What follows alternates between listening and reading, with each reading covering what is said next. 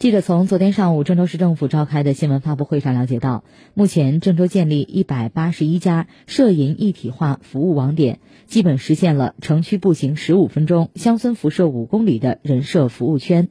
另据了解从今年九月到明年二月郑州将开展居民服务一卡通美好生活伴你行主题宣传活动引导促进广大群众知卡用卡用好卡。